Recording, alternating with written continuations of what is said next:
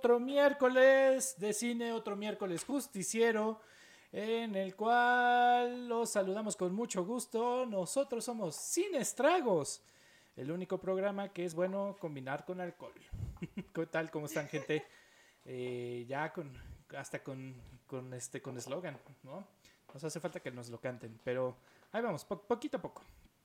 Alguien, patrocínenos. ¿Cómo están, gente? Pues bien, aquí saludándolos, este, como siempre, no, no ha cambiado la, la ubicación, no ha cambiado nada en estos días, ¿no? Entonces, este, todo normal, pero como siempre, aquí sirviéndoles Rafa Samperio. Y pues bueno, como siempre tenemos aquí dos, este, dos personitas justicieras, dos, este, abonadoras, dos prestadoras de servicios, eh, que se drogan con demasiados chochos por su bienestar y salud, ¿no? Que justamente es Jenny Bravo, ¿cómo estás? Mejor conocida como Clark Kent, no me hagas sacar la S, por favor, no estoy preparada para eso. Em, bien, feliz, emocionada de hablar de este tema y discutir contigo, porque me parece que va a ser una discusión enardecida, eh, pero también muy cultural. Eh, y nada, feliz, feliz en realidad. Qué bueno, qué bueno. Así es, así, así nos gustan los debates, este, excitantes, candentes, así. Polémicos, digamos. Rico, suave. Sí. Ya van a armar ustedes una canción de reggaetón con los debates. Muy bien. Así Y aquí tenemos como a nuestra este, coanfitriona un poquito más cristiana que repudia el reggaetón y este... Más que lo voy a poner a cantar ahorita. pero sin embargo... Pero sin embargo utiliza labial azul eléctrico número 23. ¿Cómo no? Chingada madre. Andri Salas, ¿cómo estás? Bien, feliz, feliz. Ay, muy feliz con mi labial. Estoy estrenando y no había podido estrenarlo porque cada vez que lo quería hacer mi mamá me veía feo. Está bien, está bien. Entonces dije, hoy, Ahora hoy es va a ver feo, pero el fin de semana. Y te va a decir, Andrea, ¿de verdad? Señora. Señora de neta lo hiciste, pero al menos, exacto, será el fin de semana y unos días para espaciar. No, no, no, y además va, va con la atmósfera, todo en el Snyder Cut fue más azul, entonces... Los, papás, los papás son así. Está bien, mi papá luego también me dice como...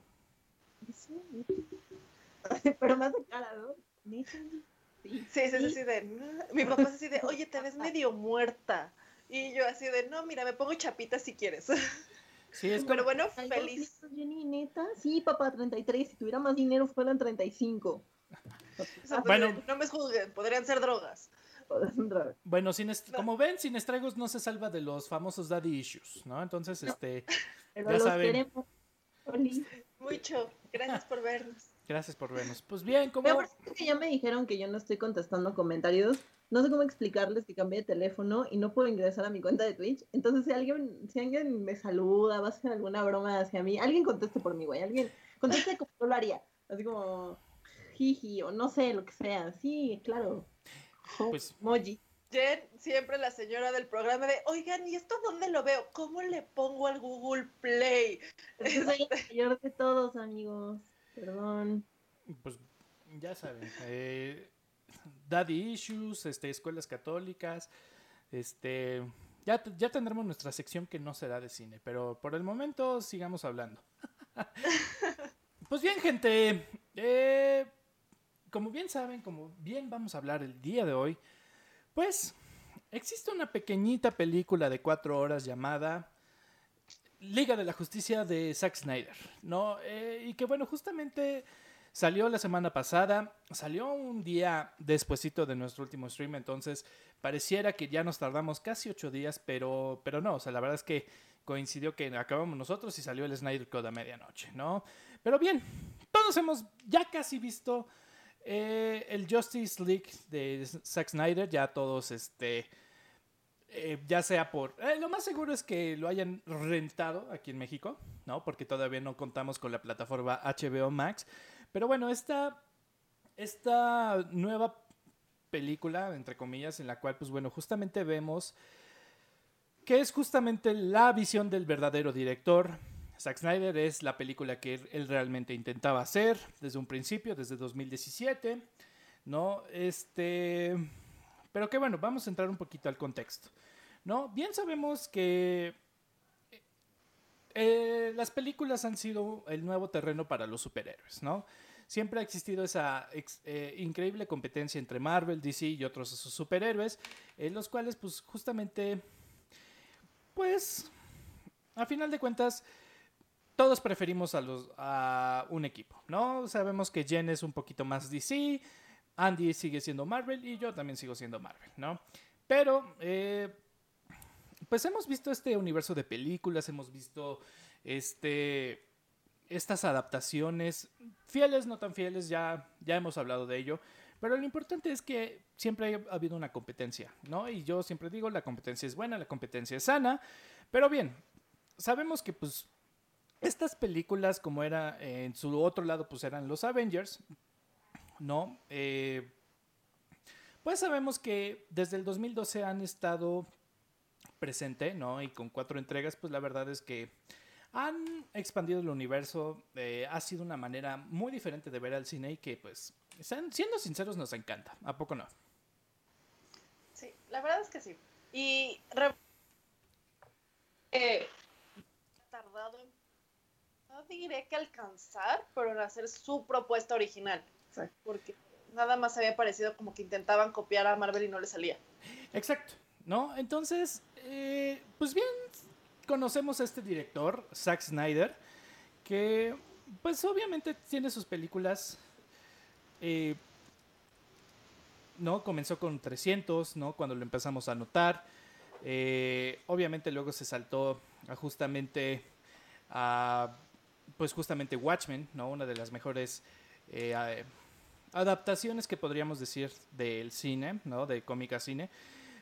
y que bueno, esto le bastó para que ser, para ser como el embajador principal de DC en cuanto a adaptaciones y películas. Y pues bueno, se le dio una pequeña peliculita muy ambiciosa que pues a final de cuentas era el orgasmo de todos los fans de DC, que pues obviamente es Batman contra Superman, ¿no? Que siempre hemos visto que estos superhéroes se agarran a buenos guamazos como Capitán América y, y Iron Man en Civil War ¿no? Pero estos son guamazos de los chidos, ¿no? O sea, de los que este, al menos dos semanas se tienen que dejar para que se hablen entre uno al otro, ¿no? Eh, Pero que todo se soluciona porque sus mamás se llaman Martas. Así es, ¿no? Este, ya hablaremos de eso. Ya hablaremos de las dichosas Martas. Como un hombre lo arregla todo. Pues bien, esta película ya, ya comenzaba a tener un poquito de estragos de dificultades, de pues eh, poca libertad creativa, ¿no? Con el estudio que pues sabemos que es Warner, ¿no? Que tiene los derechos de estos superhéroes y que pues era muy ambiciosa, ¿no? O sea, tienes a Batman, tienes a Superman, tienes a la Mujer Maravilla, ¿no? Y tienes a Lex Luthor, ¿no? Además de que, bueno, pues al final sabemos que pues es, este, pues hasta llega a salir Doomsday, ¿no? Entonces, pues bien, tenemos eh, una película que podría tardarse 3, 4 horas igual, pero Warner en su tiempo dijo, ni madres, me la dejas en casi dos horas y te chingas, Sax, ¿no? Obviamente. Es, un poco lo que, lo que hacía Marvel, o sea, finalmente también porque tenemos tres películas de los Avengers, ¿no? No fue una película que duró seis horas, hay, hay, hay que separarlo, ¿no? Avengers también duró, ¿qué? ¿Dos horas y media? ¿La primera? un poquito más. Bueno, sí. Sí, me queda claro, la magia de la edición. O sea, pero hay de ediciones, ediciones donde no puedes cortar como la parte principal. No, no puedes, pero es chistoso porque Zack Snyder es ese director en el cual, pues obviamente, si no es su versión, nadie le va a entender, ¿no? Porque igual también sabemos que desde Watchmen existe la, la versión del director que, pues, extrañamente tiene eh, fragmentos de otro cómic de, animado de, Alan Moore, ¿no? Pero bueno, ya hablaremos de eso. Sin embargo, pues bueno, eh, en ese tiempo, pues Zack Snyder era eh, motivo de burlas, era motivo de... Este güey le gusta poner este casi todo en grises, ¿no? Y casi casi este, la tercera película de Justice League era, iba a ser puro negro, ¿no? Con líneas en blanco, ¿no? pero bueno, a final de cuentas, no estuvo tan mal, fue una película que tal vez no aguantamos muy bien, que a fin... A Zack Snyder le gusta poner terreno y aplanarlo poco a poquito, ¿no? Y entonces, este, e, es como pavimentar en, el, en México, ¿no? O sea, la verdad es que sí se toma su tiempo para que tengas buenas bases y entonces ya puedes avanzar bien, ¿no? Eh, Me imagino a Zack Snyder hablándole bonito a la calle, así de, vas a salir bien bonito, bien lisito. y además en grises, o sea, es puro gris, ¿no?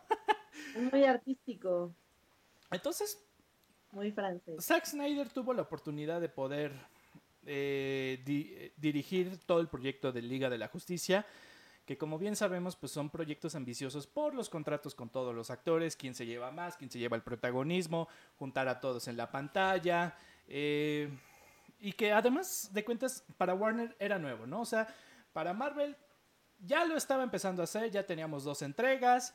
No, eh, ya, ya, tenía- ya tenían una buena cátedra, o sea, de por sí ya Sí. empezaba a hacer tu, su, su... Aquí aparece uno, Civil, como decías, ¿no? Civil War, y entonces ya estaban ahí varios, y de repente ya, ya tenía su cátedra detrás. ¿De acuerdo? Sí, supuesto. ya tenía nueve años haciendo películas Marvel. Sí, sí, ya, ya, ya, traía, ya traía buenos sus látigos de, eh, ya todos, ya les dije que a todos les toca el mismo sueldo. Mm, La- Pero Tony Stark pero- dijo, no, ni madres, a mí me toca el triple, pero nadie sabe. Para lo que ya tenían muy bien em, dominado ese tema, o sea, el tema de las celebridades, el tema de tiempo de pantalla, el tema de presupuesto, el tema de que ya sabían que no iba a fallar, o sea, díganme una película de Marvel Avengers o, o que tenga que ver que haya sido un fracaso, ninguna. Pues Age of Ultron. Ultron. Y de hecho, Age of Ultron tendrá que ver mucho con Justice League. Ya veremos por qué, ¿no? Y que bueno, a final de cuentas tenemos a Zack en el 2017 dirigiendo esta película. Y pues bueno, desafortunadamente, pues eh, es un- una de sus hijas eh, adoptivas, pues justamente está Autumn, Autumn Snyder, pues por problemas, este, con, una depresión crónica. con la depresión, eh, pues a final de cuentas, lamentablemente se suicidó, ¿no? Lo cual, pues obviamente, pues es una gran pérdida eh, para ambos, ¿no? Porque bien sabemos que Zack Snyder trabaja muy, muy cerca con su esposa Débora, ¿no? Débora trabaja más de productora, pero eh, son una muy buena mancuerna. Y pues bueno, entonces eh, se sale del proyecto, ¿no? O sea, no está ni bien emocionalmente eh, y tiene la cabeza en otro lado, eh, obviamente súper justificado. Pero pues bien, para el estudio simplemente es, bueno, ya tenemos esta pinche película, ¿qué vamos a hacer para acabarla? Y que en ese momento aparece un barbón pervertido llamado Josh Whedon y dice, ah, pues miren, yo ya hice dos películas de los Avengers. La primera me salió bien, la segunda, pues no tanto. Puse demasiados... Y, y prácticamente Marvel me corrió, así es que acéptenme. Así que acéptenme. Y Pero Warner, aquí está- estamos, ¿no? Aquí taloneándole. y Warner estaba desesperadísimo. Desesperadísimo por tener alguna de las gallinas de los huevos de oro, aunque pues esta ya no era, ¿no?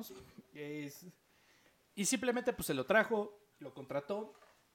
Josh Whedon modificó mm, casi dos terceras partes de todo el guion, ¿no? Y entonces pues nos dio Liga de la Justicia, ¿no?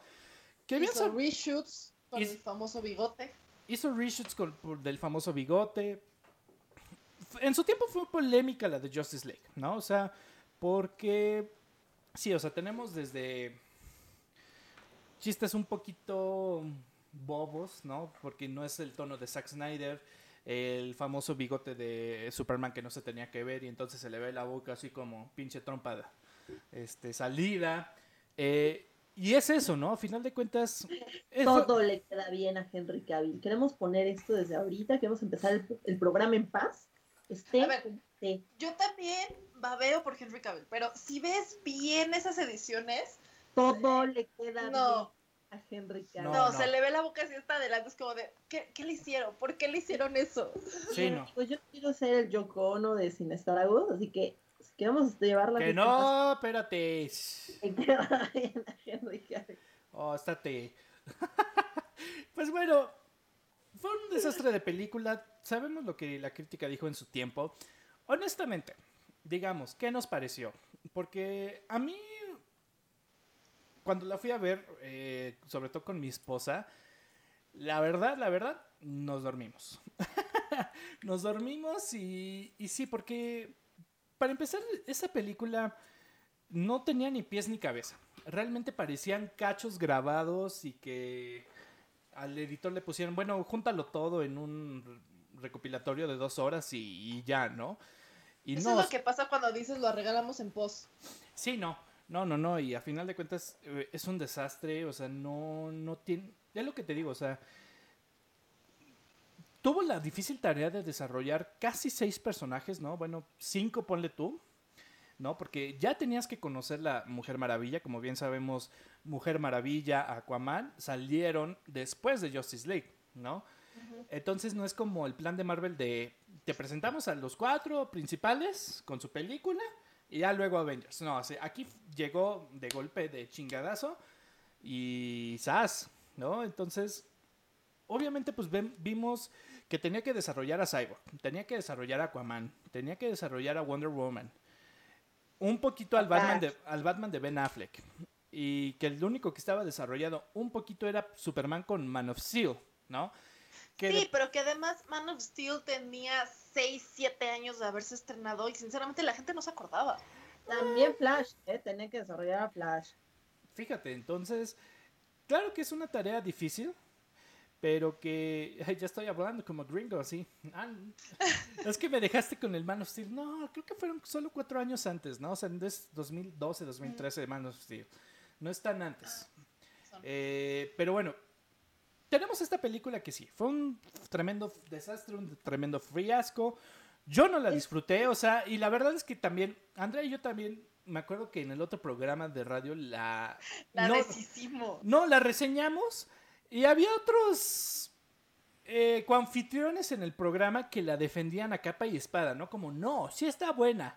Y es como, a ver, güey, defiéndela. Y Lo- es, Lo que pasa es que, ¿sabes qué se siente en, en la primera versión? Falta información. Sí. Falta ¿En- atar cabos. Falta qué sentido? información. cuéntame.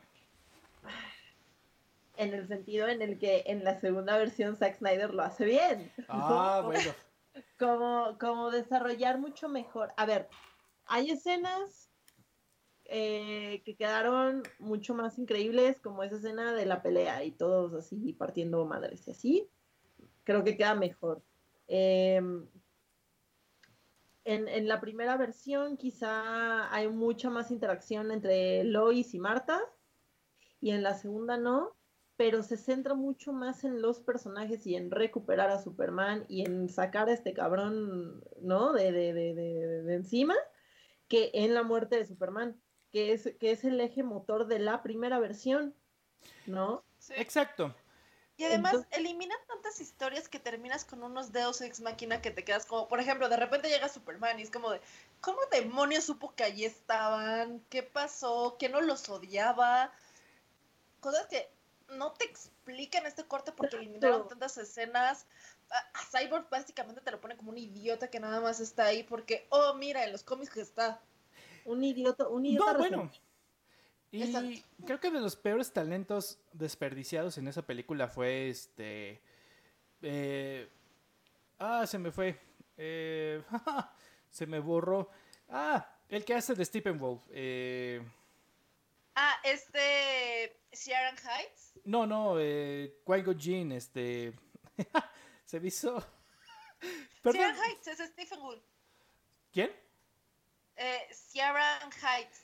No, pero ante- anteriormente estaba eh, era por este, ah, el que hizo de Ra's al Ghul en Estás hablando del 2017, el- o sea, el personaje Ay, que hizo no chingue, 17. pero bueno, eh, bueno, ahorita les digo. A final de cuentas, pues sí. eh,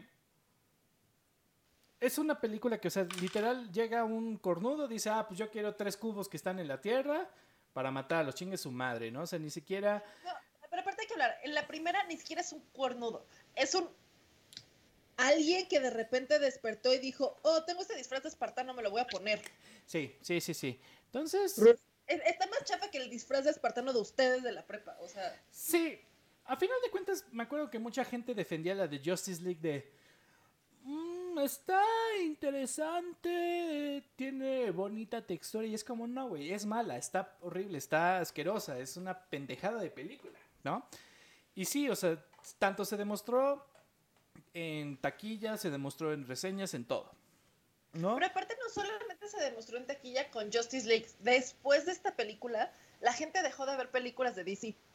Exactamente. Cada vez iba disminuyendo aún más la taquilla. Y sobre todo para los que todavía no estábamos debatiendo de, bueno, una de esas DC sí es tan bueno como Marvel, llegas y ves eso y dices, no voy a perder mi dinero en ir a ver más películas de DC. Bueno, Porque eso y que luego fue también... esto, luego fue Suicide Squad y perdieron toda credibilidad, eh, credibilidad, al menos hacia mis ojos.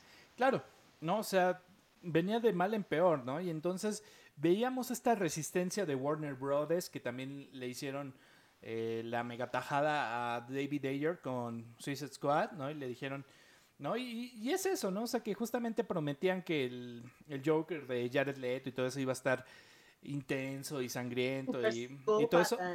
No, y nada más ves como dos... cholo. Ajá. No, cuando pues seguramente eh, la visión del director era mucho más buena. Pero bueno, pasó esta película, todos la odiaron. Sí, tuvo eh, obviamente los créditos de Zack Snyder por reglas del sindicato de directores, ¿no? Que obviamente no pueden codirigir y como él fue el primero, pues a final de cuentas se, sigue llevando el crédito. Yo me imagino a Zack Snyder diciéndole, no, bueno, gracias por dejar esa porquería en mi nombre, mejor hubieran puesto al otro. Claro, o sea, hasta hubo entrevistas con Christopher Nolan y Deborah Snyder que, o sea, ellos... Zack Snyder estaba destruido por, sí, por la muerte de su hija, pero entonces ellos estuvieron, eh, fueron a ver la película y dijeron, bueno, Zack, no la veas, te va a destruir el corazón, con lo que Josh hizo con tu película, ¿no? Y a la fecha, en la entrevista, Zack Snyder lo dice, yo no la vi, me enteré del bigote por, este, por los memes y me agra y, y me dice, y, y dice, y estoy feliz de poder corregir para que el legado de Henry Cavill no sea esto, porque definitivamente le pudo haber destruido la carrera a Henry Cavill. Pero a ver, estamos de acuerdo que se rescata la línea temporal porque muchas, o sea, muchas de las escenas que salen en la primera Justice League están en el, en el Snyder Cut, Claro, Sí, pero son Pero escenas las que ya había grabado Zack Snyder. por supuesto, pero, la- pero las nutre, o sea, me refiero a, se respeta la línea argumentativa, sí. ¿no? Pero- yo diría que no toda. Porque Pero- sí cambia las ra- las motivaciones. Sin duda. Pero, pero, por ejemplo, la pelea de las Amazonas defendiendo la torre, ahí está, ¿no? Está en la, está en la primera. Donde sale a Wonder Woman en el, en el banco, la respeta y se queda. Ah, pero. Ok, pero un fragmento muy corto de esas batallas. Modificaciones, pero se respeta. Es decir, no, no es que haya hecho una nuevísima, completamente revolucionada versión.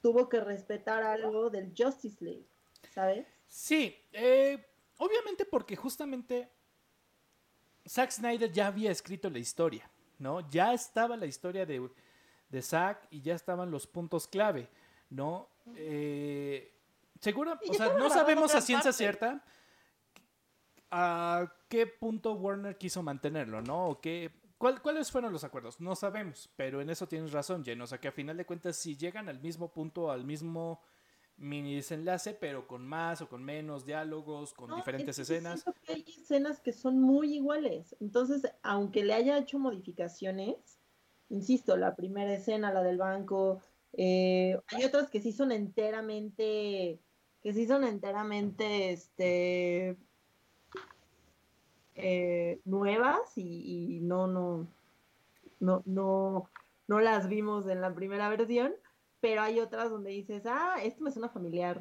¿sabes? O Sí. sea, de, Sí.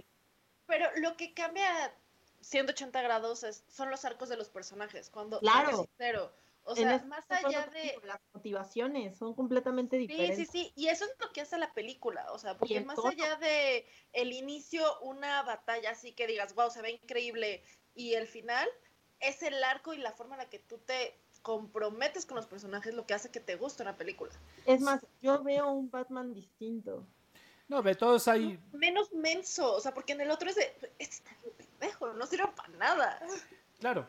No, la verdad es que todos los personajes cambiaron. Todos cambiaron. Eh, obviamente, pues. eh, la película gira más en torno a, po- por ejemplo, Cyborg, a Flash, ¿no? ¿No? Que justamente estaban ahí Aquaman. como. ah, Sí, sí, ¿no? Este, tienen más importancia, ¿no? Y tienen más importancia en equipo, ¿no? Que justamente es como delegar, ¿no? Delegar, a- porque la primera, pues sí, veíamos esta parte donde, ah, somos cinco mortales que justamente necesitamos de Superman para matar a este güey y ya, ¿no? Entonces, todos están sobre la sombra de Superman. Aquí no, aquí Sí, a final nadie, de cuentas... nadie sabe nada, nadie puede hacer nada y son unos indefensos. No, aquí obviamente pues sí necesitan su ayuda, pero sin spoilers, eh, la solución al problema final pues cuenta muchísimo con las partes de Cyborg, con The Flash, hasta de Batman, ¿no? Que justamente... eh, entonces es como pues ya ver como más delegado, ya ver como esta escena de, de Avengers en la cual pues justamente... eh, todos hacen su parte diferente, pero todos contribuyen a que todos estando en equipo, todos son súper chidos, ¿no? Sí, o sea, por algo están ahí, no, es, no están ahí por florero porque, ay, mira, me gustó tu traje. O sea, y es algo que explora, además de al explorar más a fondo la relación de Cyborg con su familia, consigo mismo, le, le da un, es, un eje central a la película. Es más, hasta Alfred tiene una mejor participación. Sí, sí, definitivamente. Y siendo Jeremy Irons se agradece. Digo, siempre es bueno ver a Jeremy Irons en la pantalla. Pero a todo esto, sal- salir un poco del tema en el cual, pues bueno, ¿cómo es que llegamos al corte de la Liga de la Justicia? ¿No? Porque nunca hemos visto... Sí, o sea, han existido películas que sale con el corte del director, que usualmente sabemos lo hace un editor o lo pide el estudio o todo eso, ¿no? O sea, a veces el director sí graba todas las escenas y te saca una versión de 2-3 horas, pero para el estudio, para el editor, no tiene sentido, ¿no? Entonces, Yo prácticamente voy a decir, el público se amotinó. sí, ¿no? Y, pero una cosa es el, el corte del director, ¿no? Que hemos visto, por ejemplo, en Blade Runner, ¿no? Que es un agrega- agregar una o dos escenas, ¿no? O cortar un poquito más de los esto. Y extender la seis. No, exacto. Pero nunca habíamos visto tener que regrabar, tener que tragarte no, sí todo. había visto No, teníamos que. con Sonic. No, no. eh, eso es debatible, porque según yo, la técnica de Sonic fue todo a propósito.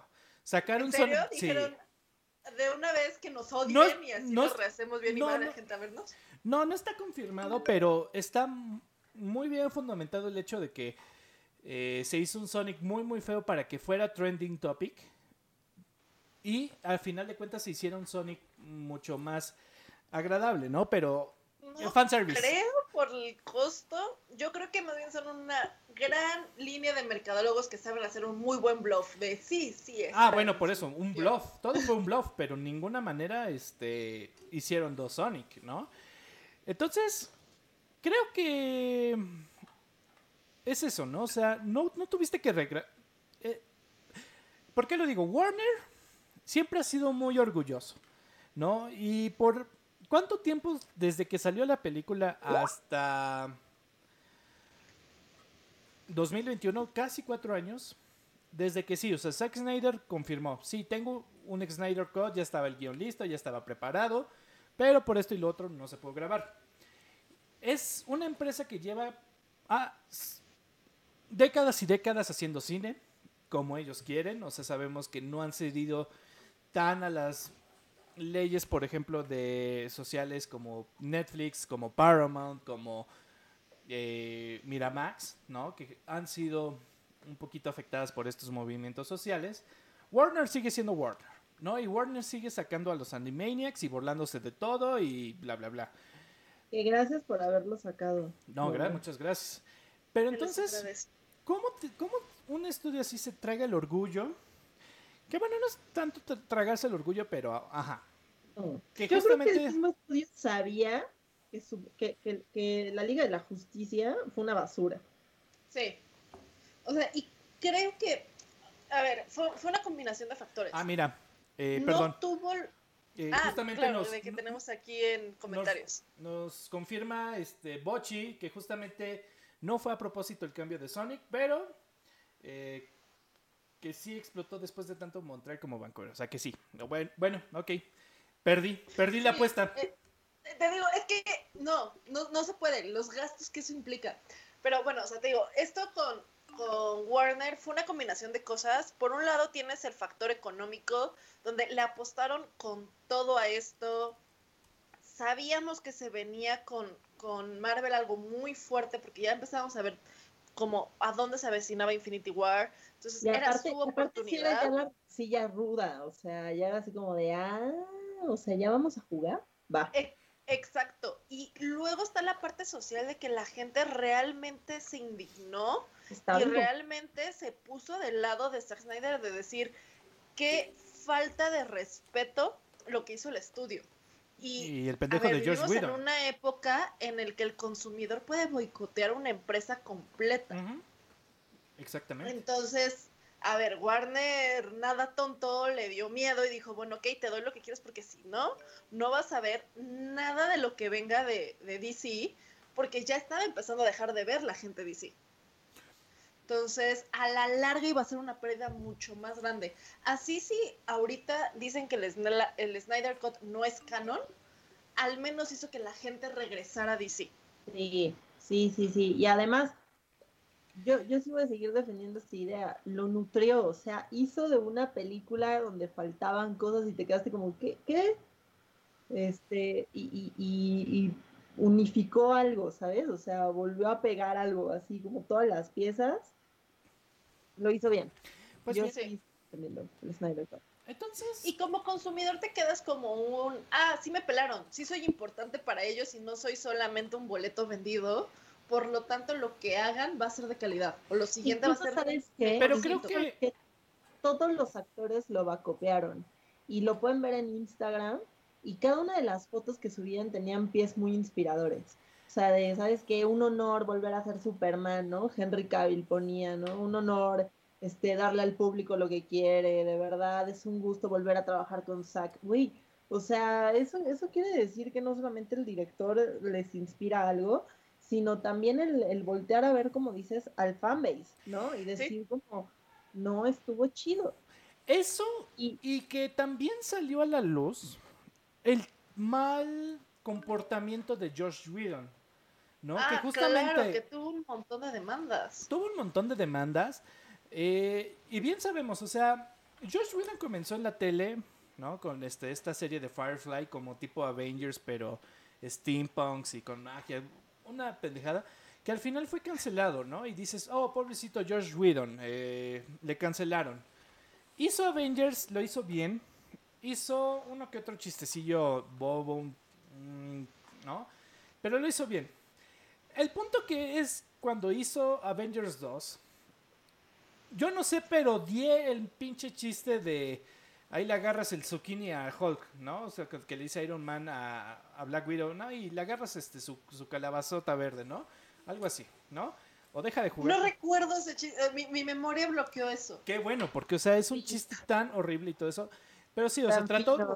Además de que, además de que Avengers 2 trató de... La hicieron como una novela como tipo Friends, ¿no? Entonces, ah, sí, salvamos el mundo, pero yo te ligo a ti, y quién sabe qué, y entonces, o sea, simplemente del innuendo que le hacían a Scarlet, a Scarlet Witch de querer a Hulk por, por Macanon, pues dices, bueno, no, o sea, no, por ahí no va Avengers, la neta, la neta, no va. ¿Cómo? ¿Pero el tamaño no importa entonces? No, sí, sí importa, pero no en la película.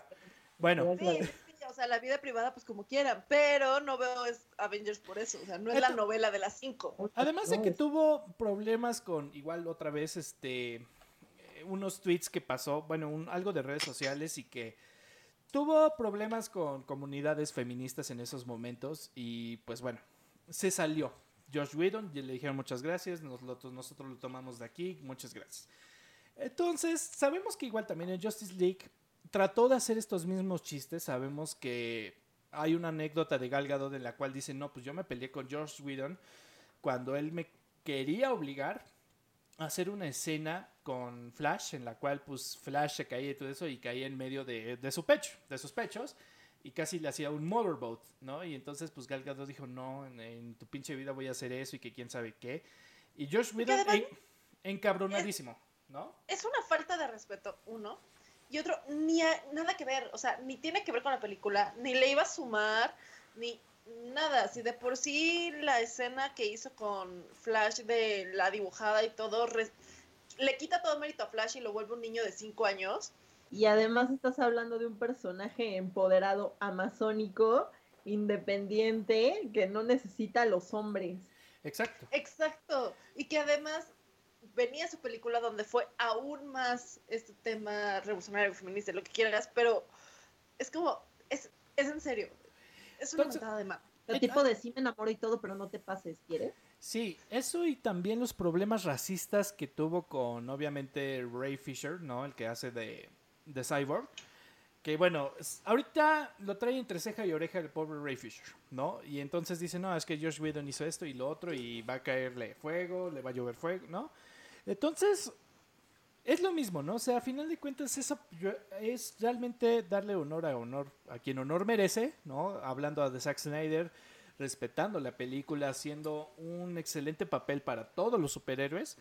Y pues sí. Y además, ok, se, se nota la inmadurez de este, de este nuevo director, porque afectó en la película los personajes y se nota cómo se ven desde sus ojos, donde sí sale una que otra escena con Gal Gadot, pero la verdad es que sale más como una niña que está intentando ligarse a Batman.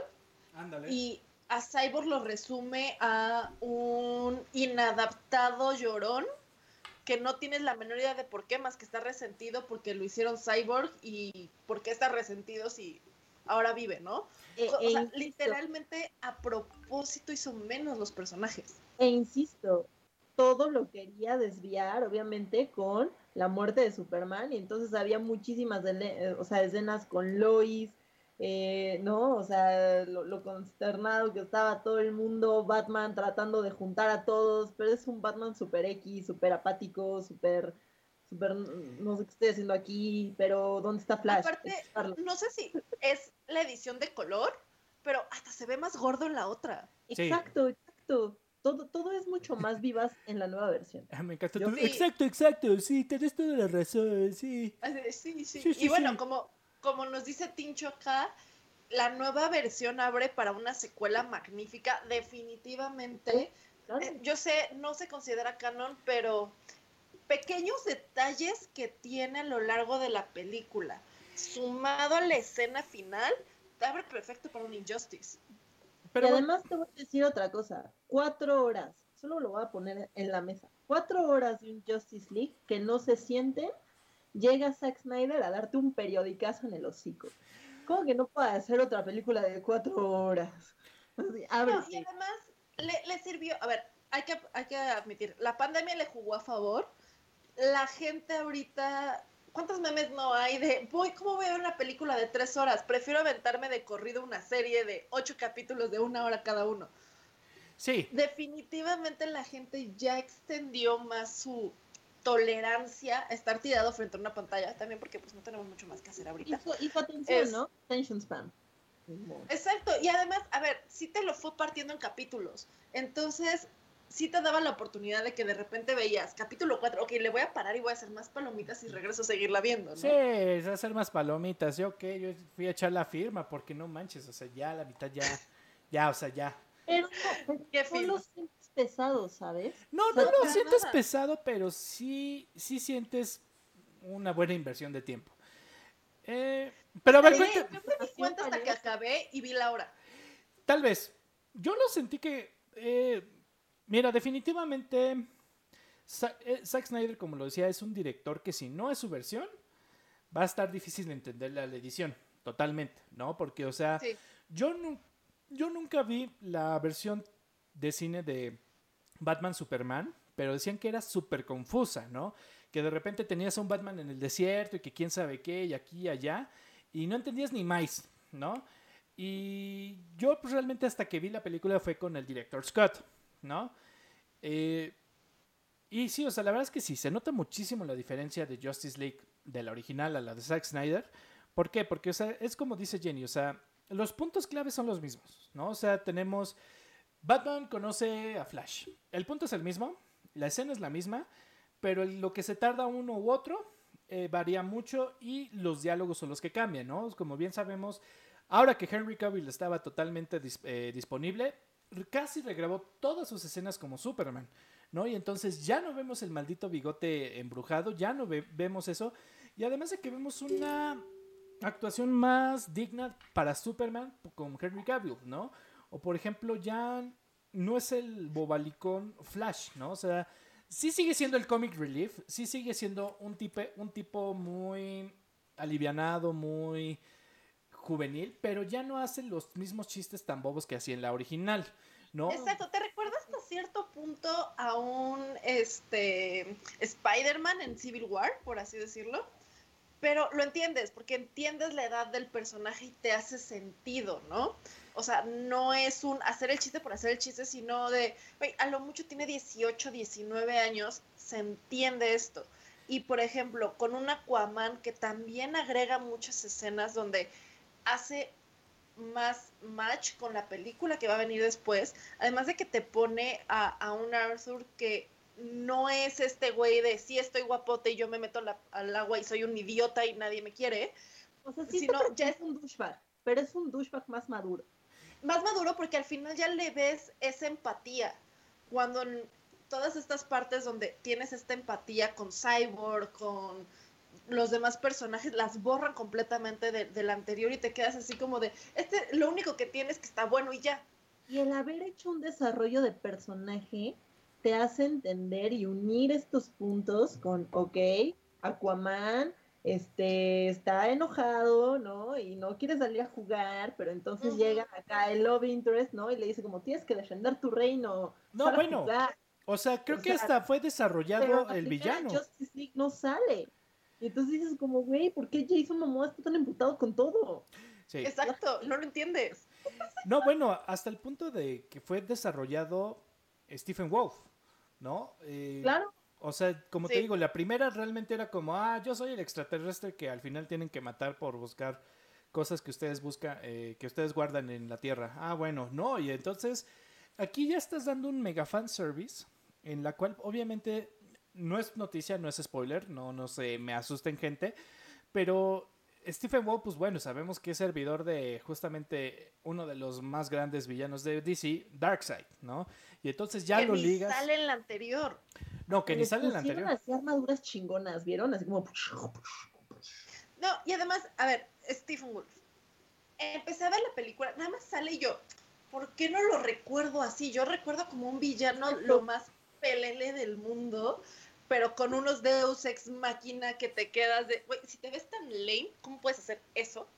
Y aquí completamente diferente. La armadura, él mismo es, te creo que seas un extraterrestre, te creo que vengas a destruir la Tierra y ves estas escenas, por ejemplo, con las Amazonas, cómo cambian la lucha con las Amazonas, es como de, ok, estoy entendiendo que no es que los demás sean ineptos, es que este güey realmente es poderoso. Sí, no, y, es también como, por ejemplo, el cambio que dice este Alex SP, o sea, es como estos pequeños diálogos que aunque tenían buena intención o parecer badass, la contestación de Batman era como muy de papá, ¿no? Entonces, este, cuando llega Superman y le dice, ¿Do you bleed? ¿Tú sangras? ¿No? Haciendo como respuesta a la película anterior de Superman sangra, ¿no? Y entonces eh, ahí el Batman ya todo tirado y emputado, así como, este, como papá, ay, algo sí me sangró, ¿no? Y dices, bueno, no manches, o sea, qué pedo con este Batman eh, que es más papá que nada, ¿no? Entonces, sí, Sí, o sea, la verdad es estaba que... de a dos de retirarse, de ya estás gordo, ya se te fue la vida, ya pon a Robin a, a reemplazarte. Sí, no, entonces es excelente. Además, creo que otro punto a reconocer de la película, sí, o sea, algo que nunca me encantó de la original, y lo recalco, o sea, ni siquiera lo mejoró, o sea, realmente hizo algo decente, la edición. Porque es lo que te digo, o sea, Justice League, la original, eran cachos de, de escenas grabadas, ¿no? Ya editadas y todo eso, pero como que no tenía conexión una con otra, ¿no? Y entonces veías aquí a un superhéroe y luego a otro y luego, no sé, entonces la verdad es que nunca notas una buena edición, pero sí, sí vas a notar de, de principio a fin una mala edición. Y esta era Híjole. horrible, ¿no? Y entonces, ahora que veo la película dices, ah, todo tiene sentido. ¿no? Y entonces el hecho de que te platican la historia de Stephen Wall, la de la caja madre, la de las Amazonas y todo eso, entonces es como de principio a fin, aunque tal vez no es la edición que le gustaría a Zack Snyder de más de flashback y todo eso, funciona y es muy buena, Hay es muy interesante. padrísimos donde Zack Snyder tuvo mucho tacto. ¿Y sabes qué fue? Y creo que nadie habla de ello. Falta un justiciero y eso es Linterna Verde. Y como Linterna Verde seguro no tuvieron un cast digno, porque si se acuerdan, Linterna Verde fue Ryan Reynolds, mi amor. Este, pero él fue de Pero lo preferimos de Deadpool. Y fue Dios y ya no hay manera que pueda estar en todos los universos, aunque difiero porque ahí estaba Willem Dafoe y si Willem Dafoe fue el duende verde y además estaba ahí haciendo sus pininos en el mar, güey, yo creo que pueden regresar así a Ryan Reynolds, hacer un buen negociar y ver si puede regresar. Pero el punto es que quizá no encontraron un buen linterna verde que pudiera adentrarse en todo este Justice League DC Universe O tal y vez no sin era embargo no necesario. lo sientes. No lo sientes. No, Y eso es un buen, eso es un buen toque. Sí, claro. O sea, como bien dicen este, aquí en el chat, o sea, es un Batman diferente, no es como el Batman de Christopher Nolan, que es muy activo, que es, es atlético, ¿no? O sea, vemos un Batman más maduro, más este lomo plateado, Conciliado. conciliado, pero, pero muy inteligente, muy estratega, ¿no? Y como dicen, con mucho liderazgo, ¿no? Y que a final de cuentas, como en la película pasada, o sea, no hubiera podido vencer a, Superman si no hubiera planeado todo lo de la mega armadura, de lanzarle una, bom- este, una bomba de humo con kriptonita, etcétera, etcétera, ¿no? O sea, es un Y que estratega. sí ves su lado estratégico y sí ves hasta cierto punto, haciendo comparación con Marvel, un Nick Fury que sabe exactamente a quién necesita para armar a su equipo. Ah, claro. Cosa que en el que en el cut anterior no lo veías, porque literalmente se pasaban toda la película haciendo el ridículo para Batman. Sí, no, o sea, Mira, casi eh, casi sentabas al Batman en un este en una silla con su chela y ¡ah! ¿no? Así como medio clave Otra ¿Dónde? cosa, lo hace increíble y dice, deja espacio para más. Ah, claro. Porque sabe que la Liga de la Justicia quizá aumente, va a seguir buscando a ejemplares, personas maravillosas, pero es un Batman maduro, o sea, es un Sí. Batman de... tienes un Batman que se vuelve hasta cierto punto como esta imagen del mentor. Ah, claro. Casi, casi está a dos pasos de volverse un Gandalf, por así Sí, decirlo. ay, o sea, Gandalf, como, como no, este, no, no, no, en el sentido de este sabio que sabe a quién y que todo lo hace como por experiencia, más allá que por impulso. Y Sí, me puedo atrever a decir que Ben Affleck se redime en esta versión de, de- de Batman con. Batman versus Superman super llorón y pendejo y, y- y con la primera de Justice League. Yo sí creo que le metieron de verdad mucho feeling todos los actores y Zack Snyder a que se rescatara esta visión. Definitivamente, y tienes una Liga de la Justicia mucho más estratégica. En lugar de pelearse y gritarse como adolescentes Ah, bueno, sí. que no están de acuerdo de por qué sí o no despertar a su, eh, revivir a Superman, aquí no, es literalmente se meten de, a ver, estratégicamente va a pasar esto si lo hacemos, esto si tenemos no que lo hacer? hacemos, esta es la manera en la que lo tenemos que hacer. Es como realmente ves líderes. Sí, no, no, no líderes ves de acción niños positiva. peleándose porque quieren que su papá regrese. sí, Cada uno en lo suyo, güey, cada uno en lo suyo. O sea, sí, pero la a final de cuentas tiene su lazo. Creo, creo que es eso, o sea, creo que, como te digo, o sea, le da mejor trasfondo, le da...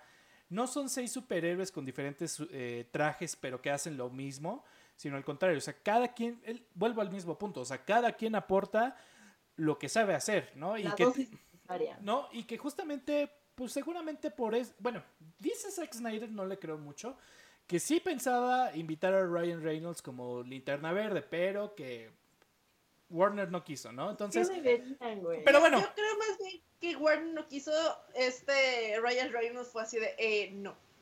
Porque Pues- además ya se burló de su papel de, de linterna Ah, verde sí. en, en Deadpool. pero, Pero bueno, mira, volviendo un poquito a la edición, creo que el color, qué irrelevante es el color. Tal vez eh, no lo notas en una película, si, un col- si, si la coloración y es, es importante en la edición, Pero aquí te das cuenta, cambia completamente el mood de las batallas, el mood en general de la película. Estos tonos más grises azulados te, te, te llevan algo más como pues, eh, pesadumbre, por así decirlo, que es lo que siente la liga. O sea, y más realista, yo, no tienes estos rojos caricaturescos. Mira, es un, esto es algo que no es la última vez que lo voy a decir y que constantemente cuando hablemos de Zack Snyder lo voy a mencionar todo el tiempo. Pero cuando vas a ver una película de Zack Snyder, también consumes lo que hace él, no tanto la película. Y entonces sabemos que estos tonos grises, por muchas veces que han tratado de imitar y han tratado de igualar, solo Zack Snyder lo sabe hacer. O igual también las escenas en cámara lenta, que pues, sabemos que es casi como un 10% de toda la película, solo Zack Snyder lo sabe hacer, ¿no? Entonces es como... Si, como si te gustaran las películas de Michael Bay. Tú vas por las chicas calientes, tú vas por los autos. las explosiones absurdas. Eh, las soluciones absurdas y un chingo de explosiones. A eso vas a ver Michael Bay. Es lo mismo, o sea, tú vas a consumir a Zack Snyder. No, no lo que él propone, sino lo que él siempre ha propuesto, ¿no? Sí, y vas por una Lo que ya es él. Lo que es él, ¿no? Sí, y, y esta transmisión de, de, los sentimientos a través de la imagen y a través de la coloración que sinceramente pocos llegan a hacer. No, pero, pero sabe hacerlo y lo ha hecho con todas sus películas y se marca, o sea, se marca muy bien. Entonces ya sabes que lo hace, ya sabes que está ahí, ya, o sea, sabes que, que lo hace bien, entonces por eso vas a verlo. es como si fueras a ver una película de Wes Anderson y de repente todos fueran colores neones súper saturados. No, bueno, y todo estuviera desencuadrado, todo, ¿no? Entonces... Exacto. Ah, y mira, volviendo un poquito a la parte de linterna verde, aquí nos comenta Alex que Warner no quiso este, meter a Ryan Reynolds y no quiso meter a linterna verde aquí porque se supone que tiene un planes para una serie y esto pues lo que diría Snyder puede llegar a entorpecer ahí un poco. Sobre todo esto que decimos que Warner hizo mucho hincapié en esto no es canon por más de que sea la misma película, en cierta manera, como sí cambian muchas cosas, no es canon, es fanservice, entonces lo que vimos al final puede que no llegue a ningún lado, pero creo que esa sí puede ser una estrategia de Warner de decir, bueno, vamos a ver qué tal lo toman los fans, y en una de esas decimos, ¿sabes qué? Sí, sí fue canon, o al menos las escenas del final sí lo fueron. Y, y aclaro, yo, yo decía lo de linterna verde porque pese a que es el otro personaje de Justice League, no se siente, güey. O sea, tú no sientes su ausencia en la película. No. No, para Perdón, yo en ningún momento me pregunté, ¿y en dónde está Linterna Verde? O sea, es como, estuvo bien, es un gran teamwork. Te hablan de las linternas, pero nada es como de, estas existen, ahorita no están. Pero como dices, ese, ese momento en el que... Tal vez no era su tiempo. Dejen espacio, dices, ah, ok, eventualmente va a venir linterna, eventualmente van a venir otros personajes, que no sé qué tan spoiler free quieren hacer esto, pero se ve otro personaje al final al final de la película que también te dice, ok, va creciendo el universo. Sí, sí, sí, definitivamente. Ahora, yo, yo quisiera preguntarles algo que realmente traté de ver toda la película, pero no lo noté más que en muy poquitos casos. Pero sí, como dicen, pues sí, fue un truco de magia que no vi cuándo lo hicieron y cómo. ¿Notaron los reshoots? Para nada. No, para nada. Yo lo más que lo llegué a notar fue, eh, no lo consideren spoiler porque pues ya también se ve y salió en la película anterior, aunque no tanto. ya la vieron, ya por favor. Mera, o sea, con Mera, eh, cuando sale Mera, la verdad es que sí se nota mucho el cambio de Amber Heard ¿no? Y que le pusieron otra peluca y todo eso, pero de ahí en fuera la verdad es que nada, o sea, ni Ben Affleck. Y tú dirías, bueno, en cuatro años, tres años, ¿no? Porque seguramente este, este proyecto desde lo que lo primero anunciaron ya tiene diez meses, ¿no? O sea, ya casi el año y seguramente, ¿no? Pero imagínense mantenerse casi igualito como tres años, ¿no? Pues está casi imposible, ¿no? Entonces... Y más en plena pandemia. Bueno, puede ser que Ben Affleck se vea más delgado, no por el color, sino porque realmente está más delgado. Sí, yo creo que, aparte yo sigo allí su mamá más amado, amigos, o sea... Eh, bueno, digamos que en Jason Momoa no me puse a compararlo con la versión anterior. Nada más me le quedé viendo a mi papá así de Andrea, deja de verlo así. Y yo, Si quieres, te voy a ver Gal Gadot, no me importa. Eh, Entonces sí, o sea, creo que la verdad vale la pena destacar que si los reshoots ni se notan, bueno, con, con Superman sí, pero por un bien. O sea, con lo del bigote ya valió madres, ya, gracias, gracias a Dios, ¿no? Pero todo lo demás, dices, bueno, ¿qué hicieron? Mira. ¿Qué? Sí hay uno que yo sí noté, pero creo que fue infinitamente mejor. Cuando Martha Kent se tiene que ir de la granja porque ya es del banco, en la primera versión se va de día y como dice, como dice Rafa, con los colores así brillosos, manzana, así. Y en la, en la versión de Snyder se va de noche y se despide de una tumba de su hijo alumbrándola con, un, con, con una linterna porque se va de noche. Ese sí fue un cambio y está chingón. Ok. Sí. Bueno, ok, Lois Lane tal vez se ve como que reshuteó muy cerca de Hilly Billy. Yes, Hillbilly. Eh, Sí, sí, sí, sí, se le nota un poquito en la piel y todo, pero fuera de eso se ve bastante bien. Creo que los personajes se mantuvieron bastante bien. Digo, Gal Gadot sí igualita. ¿Te- ¿Sabes con quién lo Eh. noté? Con este. Ah, JJ. Ezra Miller. No, J.K. Simons. Con. eh, ok. Que sí. bueno, justamente era este. Ah, se, ah, James Gordon, ese de Gordon. sí, de comisionado Gordon. Sí se vio un poquito más viejito, pero la verdad es que le aporta muy bien. Y hablando de eso, un punto muy malo que la verdad es que a mí me dolió. Entiendo que es más de Zack Snyder, pero cuando sale la única escena con, con Gordon, eh, a final de cuentas, en la original salía el tema de Batman, ¿no? Que bien estaba compuesto desde Danny Elfman, ¿no? Desde Michael Keaton en los 80s. Y ahora lo quitaron, ¿no? O sea, y porque sí, o sea, la verdad es que le iba muy bien ese tema de Batman solamente cuando Batman salía, ¿no? Sí. Pero, este, pero sí, o sea, a final de cuentas, eh, creo que hubo un esfuerzo tremendo, no sé si en efectos especiales, en maquillaje, en todo, para mantener todo igualito, porque también está ese reto, ¿no? O sea, sí, tienes tantas escenas que deben de macharse con las nuevas.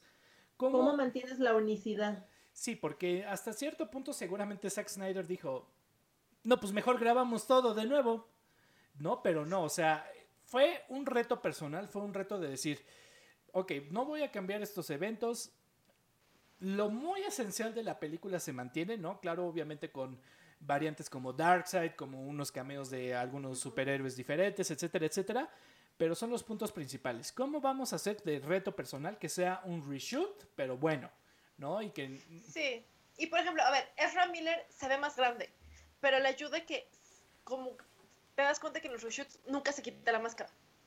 Sí, Entonces eso te ayuda a disimular esas cosas, porque creo que Ezra Miller tendría como que 20 recién, cumplidos cuando fue la primera, ahorita pues sí, ya se nota otro tipo de facciones que te das cuenta en la escena final, que entonces ahí sí sirve, porque en teoría ya pasó más tiempo y ya es más grande. claro. pero en general es muy pasa muy desapercibido eh, eh, estos cambios creo yo Pues bien. Eh, ¿Ustedes dirían que la película tiene algo malo, que no les gustó, que... No sé, o sea, Es que yo ni siquiera soy súper fan muchas veces, o sea, de- del trabajo de, de Snyder, a excepción quizá de 300, que a mí sí me gustó, pero Watchmen no, porque soy más fan de la novela gráfica. En fin, todo el mundo ama a la a Watchmen, a mí no me gusta, pero la realidad es que a mí sí me parece algo magistral, güey. O sea, cómo rescató esta película a mí sí me parece magistral. sí Y creo que lo hizo desde todos los puntos, porque ya hablamos de edición, iluminación, que está mejor, ¿no? Este, la unicidad de la película, rescata la línea, le da más vida a los personajes, les da más tiempo en cámara a los personajes. Y además de todo esto, no sientes que son cuatro horas. O no, sea, definitivamente no de verdad, yo, yo sí creo que aquí sí es donde me quito el sombrero y le digo a Zack Snyder la que quiera, la película que quiera.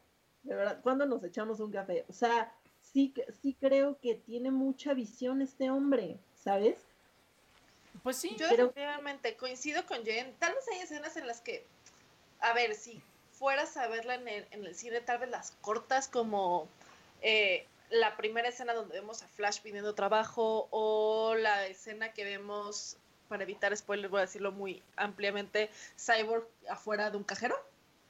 Pero dentro de todo te ayudan a construir la personalidad de, esto, de, de estos personajes, que además los dos son adolescentes, muy diferentes. Por un lado te muestra un adolescente que tuvo que madurar por todo lo que tuvo que pasar y por otro te, te, pone el adolescente que se escuda en las bromas para protegerse, por así decirlo, y te ayuda a construir empatía con estos personajes, cosa que, que, faltó anteriormente.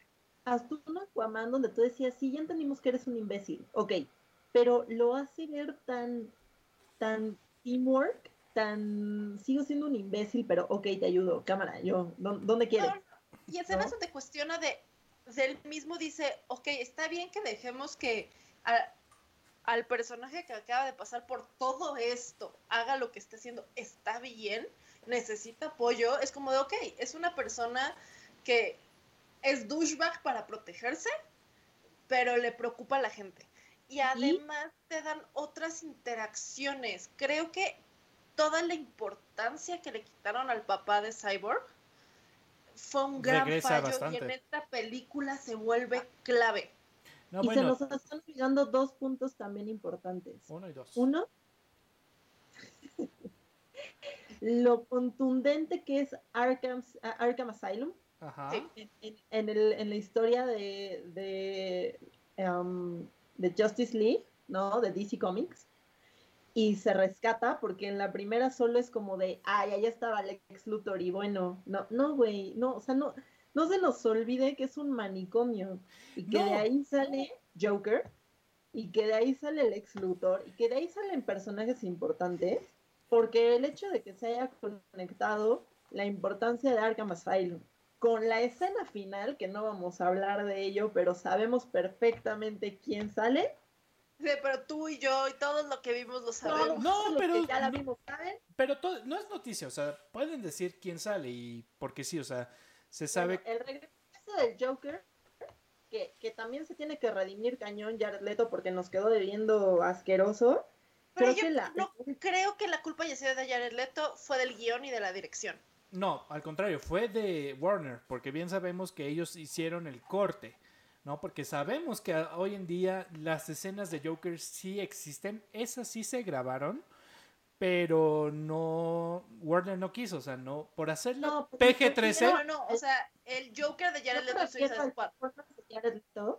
al psicópata Guasón nos debe, perdón, pero a mí me quedó debiendo en Suicide Squad. Ah, no, por eso. Y si va a regresar, y si va a regresar él como el Guasón, tiene una oportunidad enorme de redimir un papel que ya estaba acá con nuestro querido y siempre llorado Heath Ledger.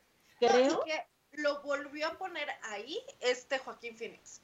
Sí. Y que la escena, la última escena, la, la escena final, le da una ventana de oportunidad. Una ventana de oportunidad. Que si no aprovechan, se ve ir al carajo como así, cual Titanic. Entonces, pero son puntos importantes que fueron destellitos de luz que conecta muy bien con toda la historia y te da justo esta ventana de oportunidad a y dónde está la secuela y cuál va a ser. Como tú dices, Injustice. Sí. Pues mira, es, es, lo que decía, o sea, es un excelente fanservice que es lo que queremos ver, ¿no? Un universo DC que está presente, que aunque no todos se van a unir como Endgame y van a salir 20 superhéroes y aquí y allá, sabemos que existen y sabemos que estos pequeños eh, destellos, ¿no? De ver a un este, linterna verde, de ver Arkham Asylum. Donde ya se habla también de multiversos. No, que salen estos personajes que sí es spoiler, entonces ese sí no lo diremos. Pero que poco a poco, ¿no? Entonces, eh, a final de cuentas es eso, ¿no? Es lo que nos gusta ver, ¿no? Que eh, hay un universo presente que está abierto a muchísimas posibilidades y muchísimas eh, apariciones y muchísimas líneas de tiempo, pero poco a poco, ¿no? O sea, porque es, es, lo malo de la, del anterior, ¿no? Que justamente se cerraba todo y que casi, casi eh, el mundo era Metrópolis y Ciudad Gótica y ya lo demás era mar, ¿no? Ah, bueno, y las Amazonas, ¿no? Cuando no, o sea, hay muchísimo...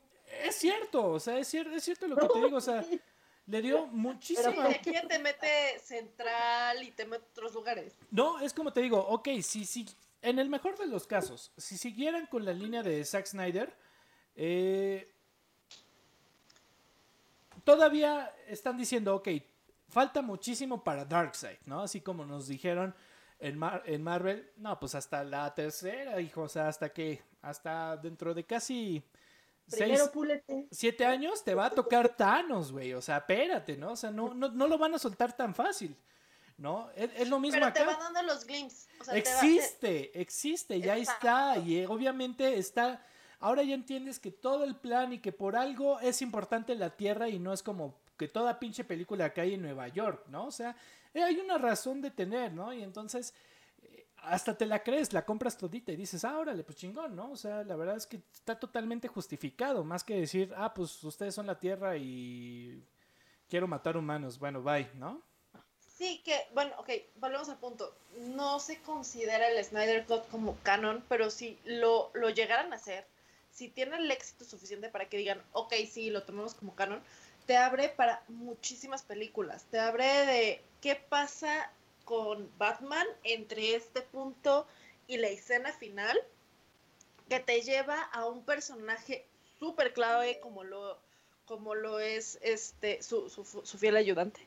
Este, te abre estos nuevos personajes, te abre el universo de las linternas que nada lo menciona súper por arriba, que dices, bueno, ok, por ahí puede explorar, te, te, va abriendo muchas más cosas que poco a poco se pueden ir formando y que como fan te da la esperanza de decir, ok, va a haber, va a haber un DC Comic Universe, por así decirlo, cosa que ahorita no se ve, porque por un lado tiene Suicide Squad, que nada se ve que tenga que ver con esto, por otro lado tienes un Justice League que sí tiene que ver con Wonder Woman y tiene que ver con Batman vs. Superman, y por otro lado tienes Aves de Casa, que nada que ver, tienes un Shazam que ni siquiera entiendes en dónde encaja. Pero, es qué buena película, paréntesis. ahora, lo digo esto ¿por qué? porque bien dice Zack Snyder y que fue un rotundo éxito. Sí, Justice League fue un rotundo éxito, pero al menos la 2 y la 3 no se van a hacer. ¿no? Ya, las ya las tiene pensadas, ya tenía el guion. Sí es de lo que vemos en la última escena, en el epílogo, pero no, va, no la va a hacer con Warner. O sea, simplemente fue un último hit, un último, este, irnos por la calle de los recuerdos, quién sabe qué, pero hasta ahí, hasta ahí muere mi contrato con, con Warner, ¿no? Porque hasta bien sabemos que Zack Snyder no cobró ni un peso, ¿no? O sea, él quería libertad creativa total, ¿no? Y fue lo que negoció. No me pagues ni un peso, pero yo solo mis, mis chicharrones truenan y ya. Es lo único que... Y entiendes, o sea, entiendes después de todo el tema que hubo de... hay que ser súper sinceros. Warner fue súper ingrato con él, ah. con toda la situación con su hija. Entiendes que sea él el que diga, no pienso volver a hacer otra película con ellos. Ah, claro. Y aquí el problema es hay que encontrar quién, o sea, se pueda, pueda tener la vara al mismo nivel y pueda seguir esa historia. Pues ya veremos, o sea... hay que ver qué tal sale Suicide Squad con James Gunn, a ver si ayuda como a enderezar un poquito el camino. Ya veremos. Ahora también, este Cami nos menciona algo muy importante y que creo que hay que platicar. El poder de la audiencia ahora sí les juega de una forma aún más crítica. Si el público y obviamente los actores se animan, hay una oportunidad grandísima de hacer Justice League Dogs y Justice League Dress. Después de un poquito de dificultades técnicas, pues regresamos en esta parte secreta que ahora tendrán que escuchar en podcast. Pero bueno. Lo que no eh, saben es que fue nuestra estrategia secreta para que se fueran a Spotify y no solo nos vieran en Twitch. Así es. Pero bueno, ya nada más para ir terminando, pues bien hablábamos justamente, ¿no? De estas... Eh, que realmente me... Algo que me fascina más que la película en sí es el movimiento que se hace, ¿no? El movimiento social que cómo comenzó desde... Sí, preguntarle a Zack Snyder si existía el dichoso Snyder Cut. Y obviamente pues mover gente, mover masas y vaya, o sea, este movimiento llegó al punto de decir, bueno, nosotros los fans financiamos la película entera, ¿no? O sea, se juntó... Eso es compromiso y no chingadera. Sí, no, o sea, la verdad es que, o sea, dices, bueno, son los mejores fans, ¿no? O sea, como bien lo dijo Zack, o sea, eh, que te pague la, la película realmente solo Warner tienes que decir sí a los derechos y ya, o sea, tú no te preocupes en gente y nada, nosotros pagamos todo, etcétera, etcétera. Eh, que por uno o por otro no sé qué terminó con ese dinero, pero bueno, Warner lo hizo y sí, lo tomó como una exclusiva para HBO Max, ¿no? Que bueno, a final de cuentas para gente que no lo tenemos aquí, pues lo sacó en renta. Pero es una de, era una de las exclusivas, ¿no? Entonces, no sé, creo que... Quiero hacer una pregunta antes de cambiar ese tema. ¿Creen que si se hubiera estrenado en cine hubiese sido un éxito en taquilla? No. No. No, ¿No definitivamente no. Pero no por los fans, sino porque los cines no le van a transmitir teniendo cuatro horas. Ten en cuenta que en ese espacio hubieran transmitido dos películas diferentes, entonces es el doble de boletos. Exacto. Solamente por esa razón. Sí, no. O sea, no, no, es un formato para ver en cines. Además de que en película no te, o sea, en, en, tu casa no te pesa verlo porque en cada corte de capítulo puedes parar, ir al baño, traer nuevas, este, no sé, más palomitas, traer más tragos, lo que quieras. Que cuando estás en el cine no se puede y, y los intermedios ya no se utilizan. Claro. Sí, entonces, bueno, y eso yo te pregunto, ¿cree, ¿están justificadas las cuatro horas? Yo, sinceramente, sinceramente, digo que no. La verdad es que también eh, soy buen consumidor de Zack Snyder, sí, pero igual siento que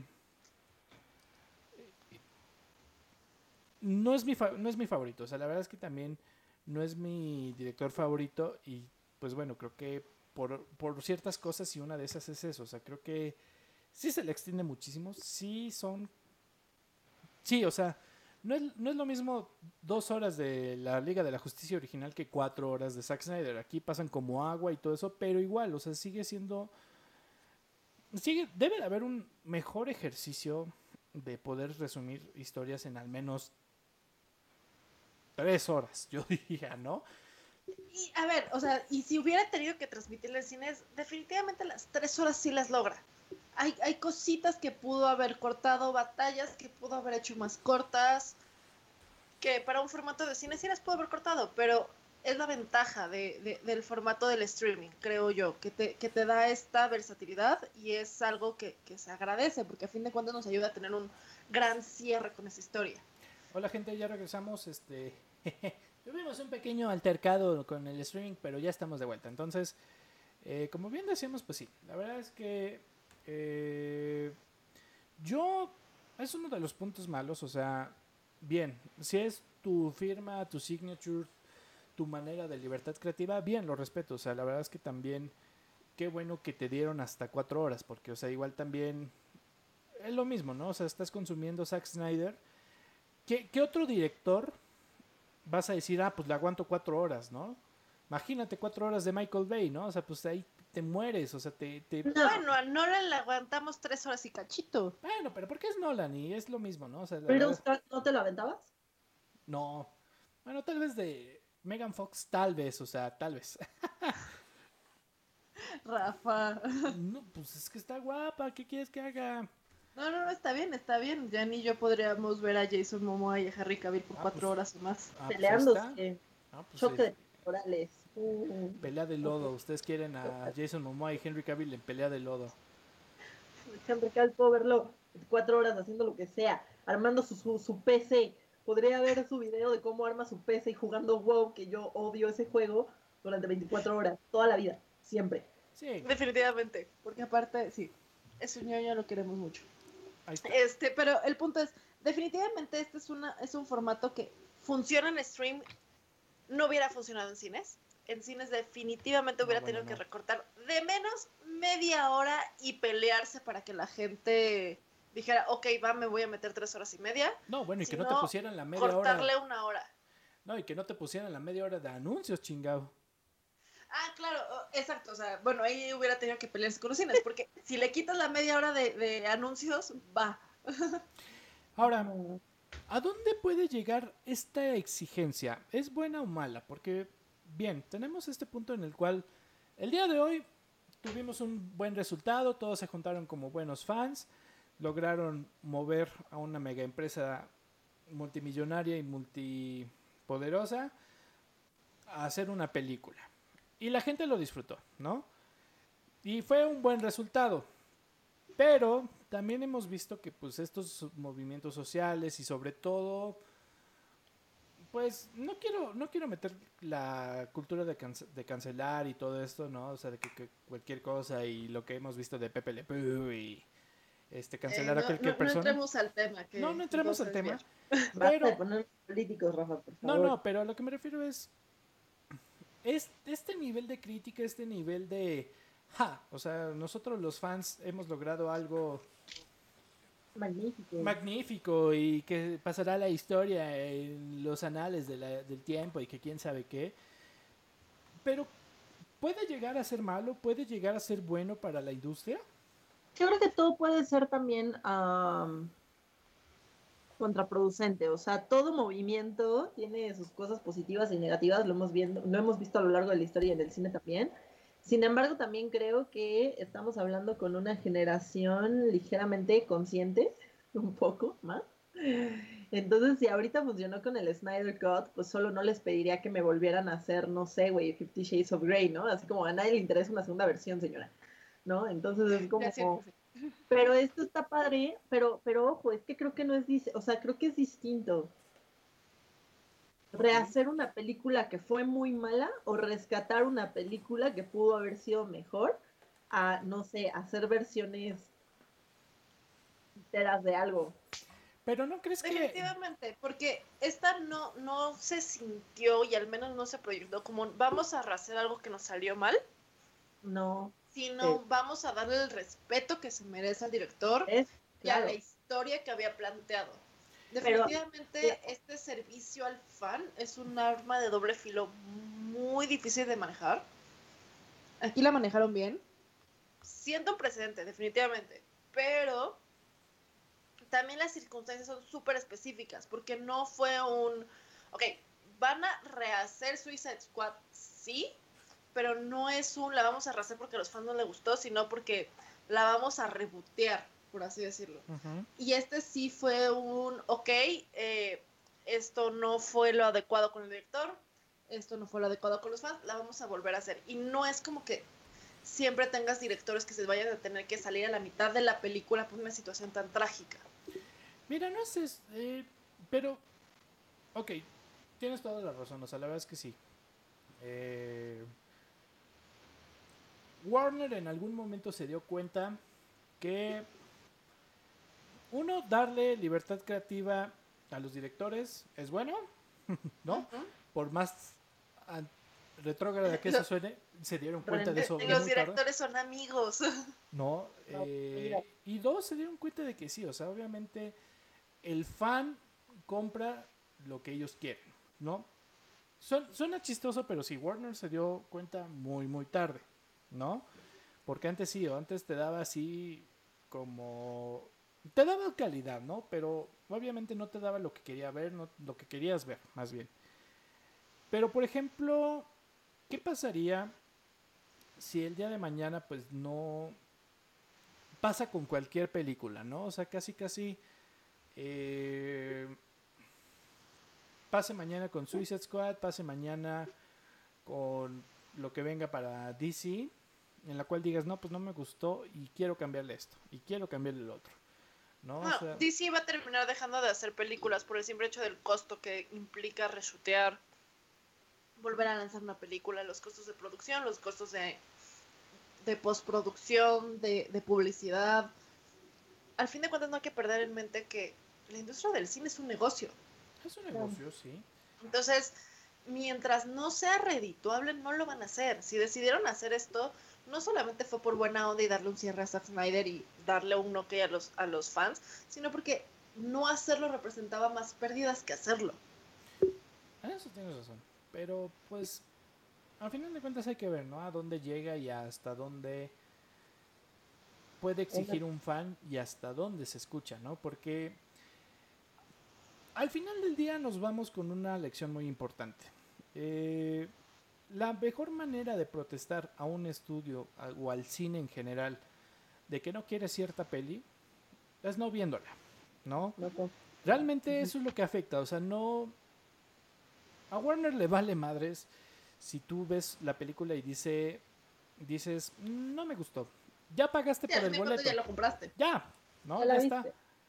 Entonces, es una herramienta muy poderosa en la cual mm, poco a poco nos hemos dado cuenta, en la cual es, pues, si le hizo esta persona y todo eso, no lo voy a ver, ¿no? O sea, o con lo que pasó, por ejemplo, con los Ghostbusters eh, reboteados en mujer, ¿no? O sea, eso no es Ghostbusters, no la voy a ver, ¿no? O sea, ni siquiera voy a hacer malas críticas o voy a decir es una... No, no la voy a ver, no quiero verla, ¿no?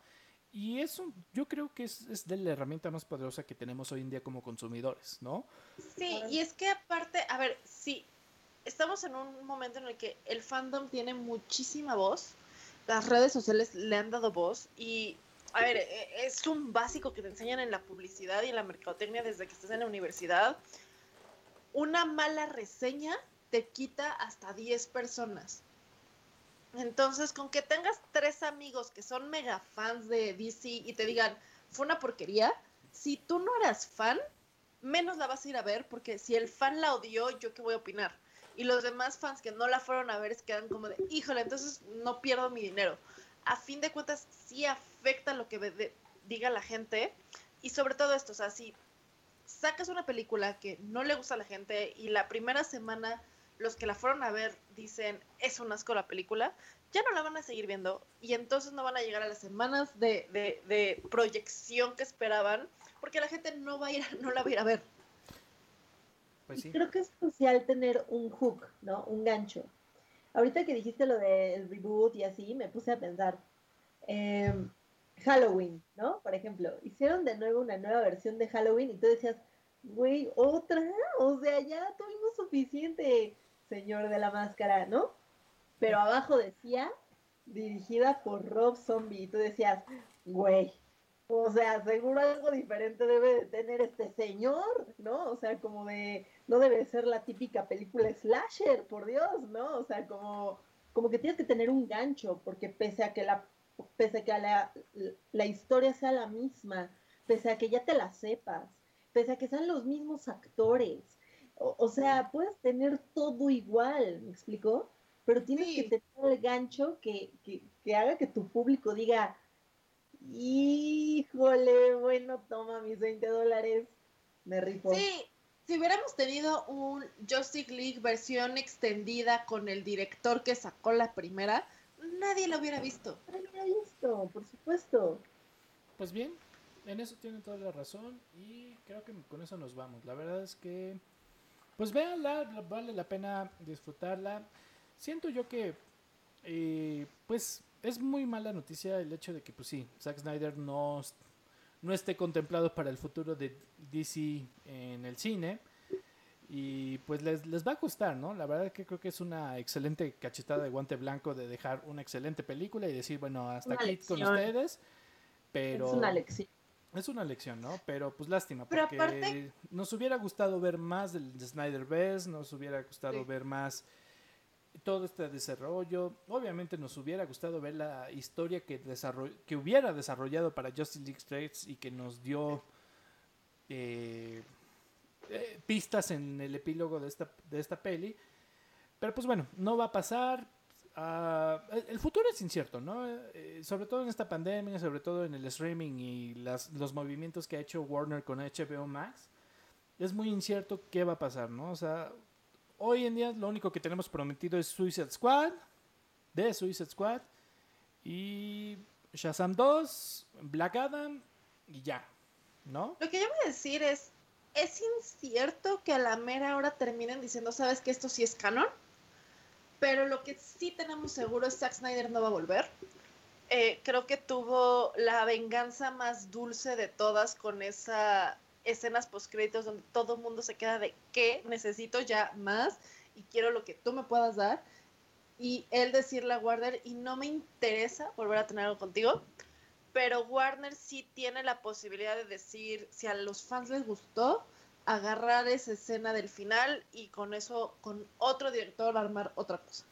Sí. Entonces, pues bueno, gente, podríamos seguir hablando horas y horas y podríamos hacer nuestro Zack Snyder sin estragos cut, pero no es la intención, ¿no? La verdad es que no es la intención. con dos horas nos estamos suficientes. No, ya nos están linchando, gente.